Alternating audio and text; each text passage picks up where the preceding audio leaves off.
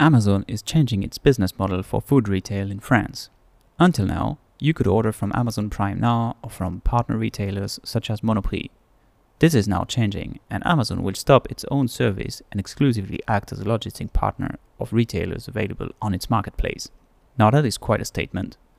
In short, Amazon won't be selling food directly anymore and is taking a step back in the sector. It will now only offer its marketplace to its customers. So, what lies behind the step back from the American retail giant? In one word, the drive.